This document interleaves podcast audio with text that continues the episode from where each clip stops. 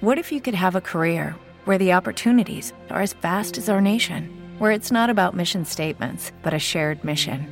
At U.S. Customs and Border Protection, we go beyond to protect more than borders from ship to shore, air to ground, cities to local communities. CBP agents and officers are keeping people safe.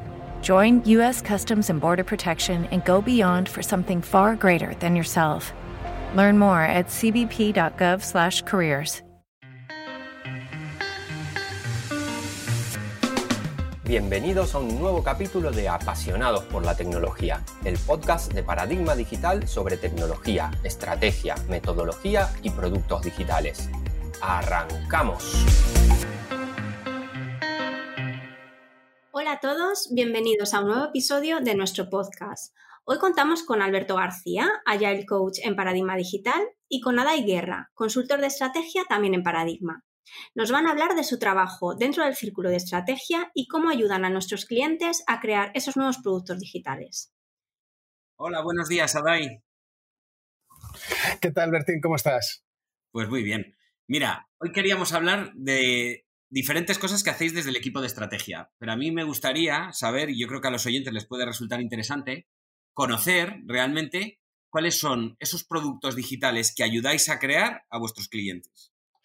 Vale, eh, tienes que entender que nosotros, eh, eh, el círculo de estrategia está, estaba dentro de lo que es el círculo de estrategia digital, ¿no? Y, somos dos círculos hermanos que ayudamos a, nuestros clientes, como bien has dicho, a definir esos nuevos productos digitales desde un punto de vista muy centrado en el usuario, ¿no? y, alineado muy bien con su estrategia. Y para eso nosotros tenemos diferentes productos o técnicas que utilizamos a la hora de definir esto. Eh, eh, ah, pues eh, trabajamos desde un punto pues, más, más, cercano a la estrategia de negocio, más al cercano a la parte de entendimiento de lo que necesita negocio y de ahí empezar, o un poquito más adelante en el, en el camino, ¿no? cuando ya tienen las cosas más claras. Tenemos diferentes maneras de ayudarles en ese proceso. Tenemos cosas como podrían ser los Tech Labs, más relacionados a generarles eh, pues, posibles ideas de nuevos eh, modelos de negocio centrados en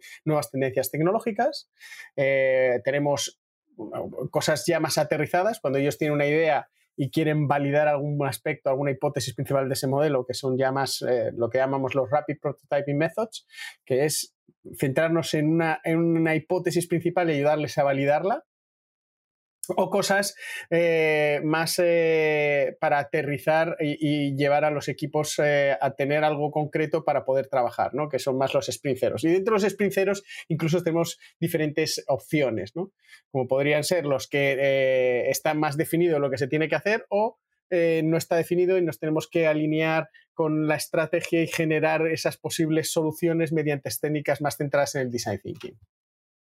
Jo, la verdad que resulta interesante.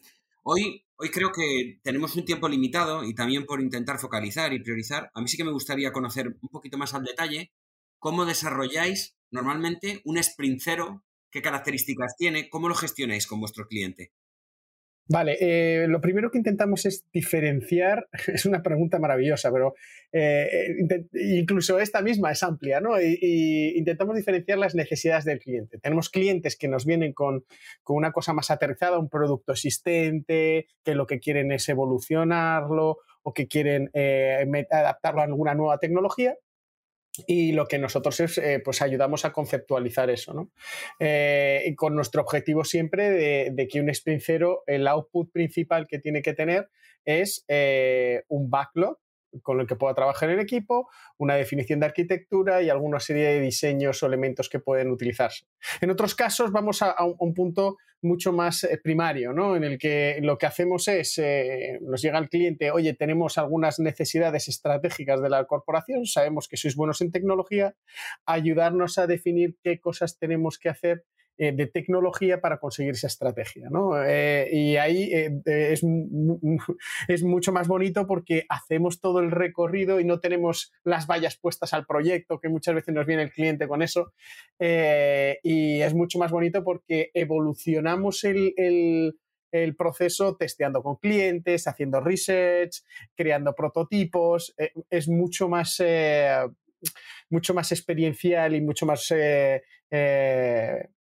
nos, ya sabes, ¿no? Es todo el proceso y eso normalmente nos gusta mucho más, ¿no? Hombre, según lo estás describiendo, yo entiendo que el sprint cero en Paradigma lo definís como una serie de procesos para el descubrimiento de un producto, para acompañar a esas empresas en aterrizar esa estrategia y digitalizarla a través de diferentes productos. Pero para que también la gente lo pueda llegar a entender, ¿Qué técnicas utilizáis en, esta, en este proceso del sprint cero? ¿Qué técnicas eh, están, eh, son técnicas, eh, son cosas que nosotros ya hemos probado y que son pues, técnicas muy buenas que hemos visto que son útiles para nuestro cliente y son un set de herramientas que utilizamos pues, basadas en un proceso más o menos eh, parecido al de Design Thinking, en el que hacemos una fase pues, de entendimiento de esa estrategia, de entendimiento del mercado, de research, de research eh, diferentes técnicas de entendimiento de los usuarios, de los clientes, protopersonas, y, de ahí lo que acabamos es con específicamente eh, algún tipo de objetivo o reto que muchas veces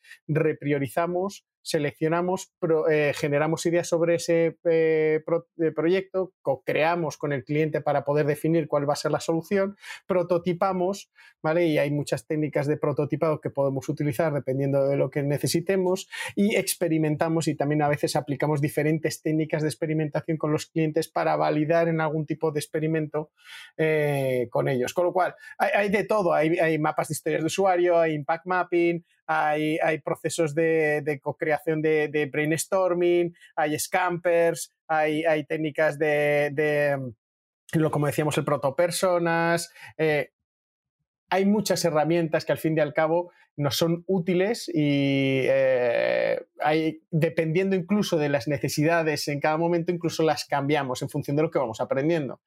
Es como la típica eh, navaja suiza que nos permite llegar a, los objetivos que buscamos. Sí, está claro que lógicamente dentro de cada, de cada necesidad, pues desarrolláis un esquema o desarrolláis un plan de trabajo diferente dentro de cada cliente. En base a eso, yo creo que puede resultar muy interesante si nos pudieras contar algún ejemplo real, algo que hayas vivido en los últimos en el último año, incluso en este último año de pandemia también, porque es un ejemplo de cómo trabajar también en remoto todas estas prácticas, si nos podrías dar algún ejemplo real, algo que hayáis desarrollado en alguna compañía que, merezca la pena contar.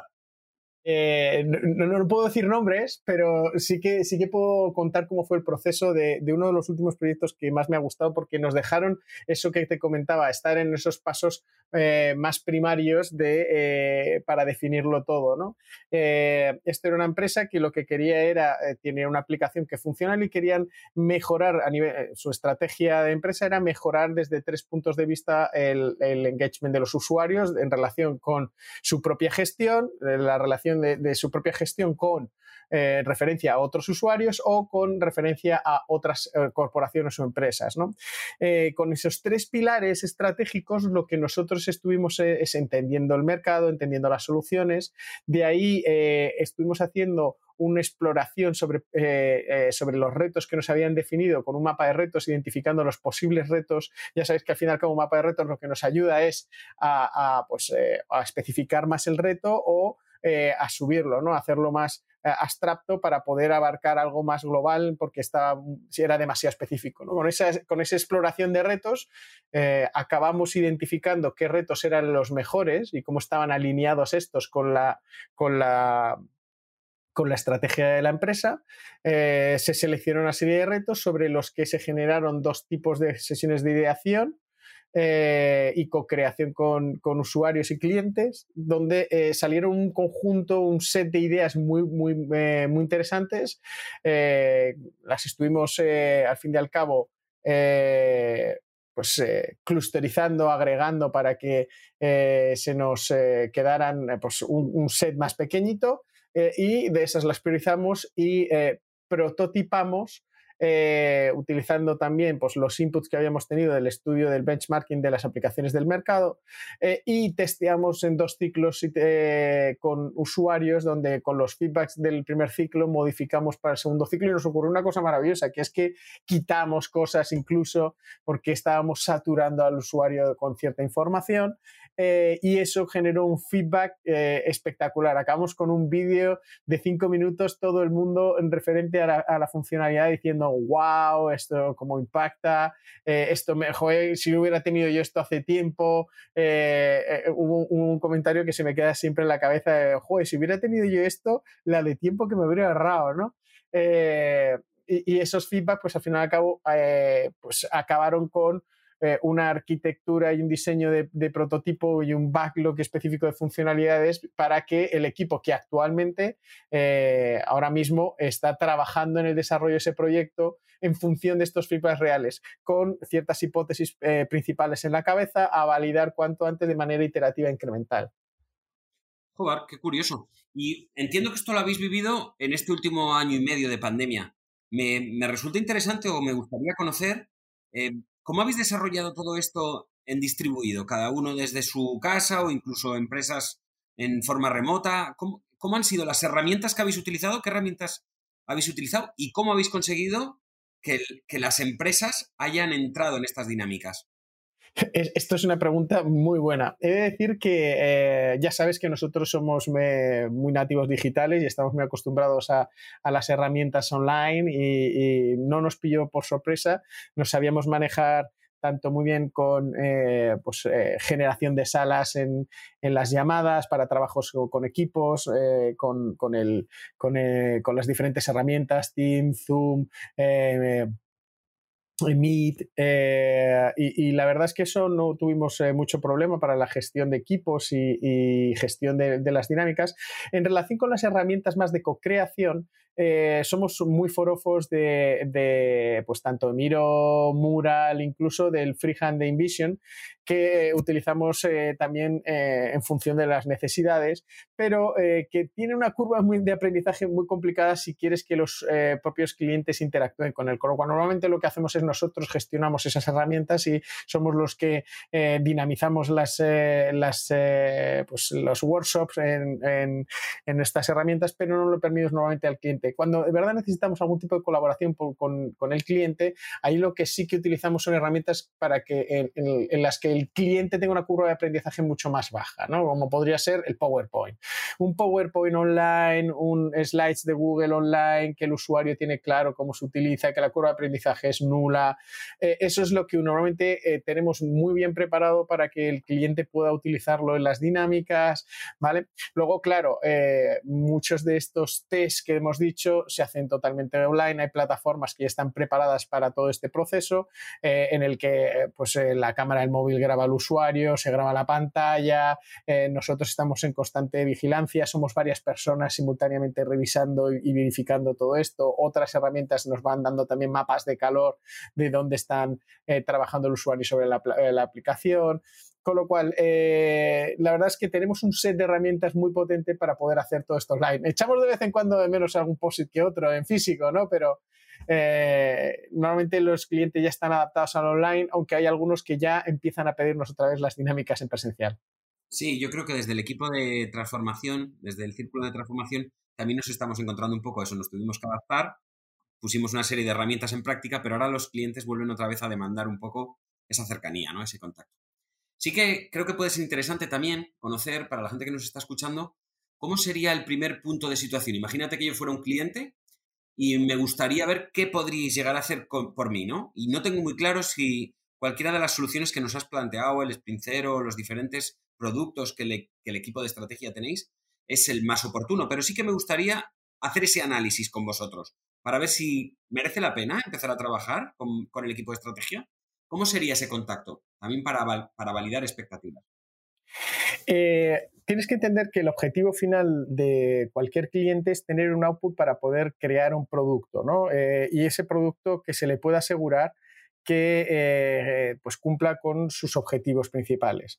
Normalmente desde el punto de vista de la estrategia nosotros eh, hacemos algún tipo de análisis del modelo de negocio asociado a ese producto, generamos algunas hipótesis que le pueden ser importantes para guiarle en ese proceso a, crear ese producto. Pero nuestro objetivo principal es acabar con un backlog priorizado eh, con el que puedan ellos eh, acabar, eh, perdón, empezar a, trabajar con los equipos de desarrollo, una arquitectura y una serie de eh, flujos visuales, prototipos visuales que puedan servirle a esos equipos para implementar todo esto. ¿Qué es lo que normalmente les explicamos o les ponemos en situación a los clientes? Pues les explicamos claramente cómo va a ser el proceso, les explicamos eh, el valor y qué se saca de cada una de las dinámicas y el por qué se están haciendo estas dinámicas.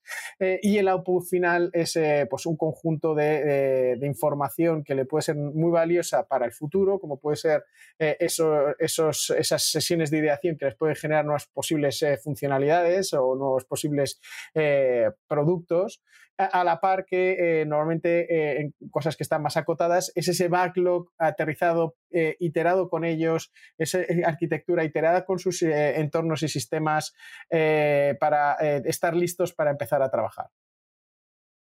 Muy interesante, Adai. Yo creo que por, ir cerrando también este, esta presentación del círculo de estrategia y de todo lo que hacéis en estrategia, si yo fuera una persona que estoy escuchando ahora mismo esto, pero todavía estoy en necesario de más conocimiento, ¿dónde podría ir a, recuperar más información? Libros que puedan ser interesantes, eh, información que yo me pueda llevar para mi pyme, para mi empresa, ¿dónde podría leer? ¿Qué me recomiendas leer en toda esta parte de Inception, de Sprint de define tu estrategia, aterriza producto? Pues eh, si te soy sincero, eh, yo recomendaría tres libros principales. uno de ellos muy centrado en lo que sería el proceso de generación de ideas para prototiparlas rápidamente eh, y de ahí eh, pasar a crear eh, test con usuarios, ¿vale? Que sería el libro de Design Sprint de Google, en el que en ese libro se comentan técnicas, sería como un reducir lo que nosotros hacemos a una semana, ¿no? y cómo en una semana se puede llegar a, generar prototipos y se pueden generar pues, posibles eh, mínimos productos viables a iterar con los clientes para entender que estás creando la solución correcta. ¿no? Ahí, sobre todo, es para entender la filosofía de este proceso. ¿no? Eh, luego, eh, hay un libro que me gusta mucho porque también explica bastantes técnicas muy útiles de todo este proceso, que es Designing a Better Business. es un libro de la editorial Whaley que, que comenta diferentes técnicas muy útiles en el proceso de innovación, en el proceso de eh, crear nuevos productos y servicios. Eh, pues cosas eh, tan interesantes como pueden ser partes en el proceso del entendimiento, partes de la parte de ideación, técnicas de prototipado, técnicas para validar. Hay, cosas muy, muy, muy chulas en este, en este libro que pues recomiendo a todo el mundo echarle un vistazo. y desde un punto de vista más de la fase de testeo de, todas las cosas que vamos sacando, eh, recomiendo un libro que es de bastante nuevo, ¿vale? Es del, del 2020, del maravilloso 2020, eh, que es eh, Testing Business Ideas de, del es de la editorial Whaley, escrito por eh, David J. Bland y Alex Osterwald, el famoso Alex Osterwald de, eh, Alex del el, lienzo modelo de negocio, el Business Model Canvas, eh, en el que explican muchísimas técnicas de testeo de ideas. ¿Vale? Desde lo que serían las landing page a los test de humo, eh, todo, todo muy bien detallado para que la gente pueda entender cómo es ese proceso de testear con los usuarios ideas de negocio que pueden ser muy válidas, ¿vale? Y que son muy útiles para todo este proceso. Genial. Pues yo creo que con eso ya tendríamos una información bastante clara para, para aterrizar la parte estratégica y de definición de producto. Muchísimas gracias por tu tiempo, Adai. Eh, pues Bertín, gracias a ti. Pues muchísimas gracias a Dai Bertín por vuestro tiempo, por haber estado de nuevo con nosotros y muchas gracias a nuestros oyentes por habernos escuchado un día más. Un saludo y nos vemos en el próximo episodio. Cuando crees que un reto es grande, hay aún uno mayor esperándote. Gracias por escuchar el podcast Apasionados por la Tecnología. Puedes seguirnos en Twitter en arroba paradigmate y suscribirte a nuestra newsletter en paradigmadigital.com.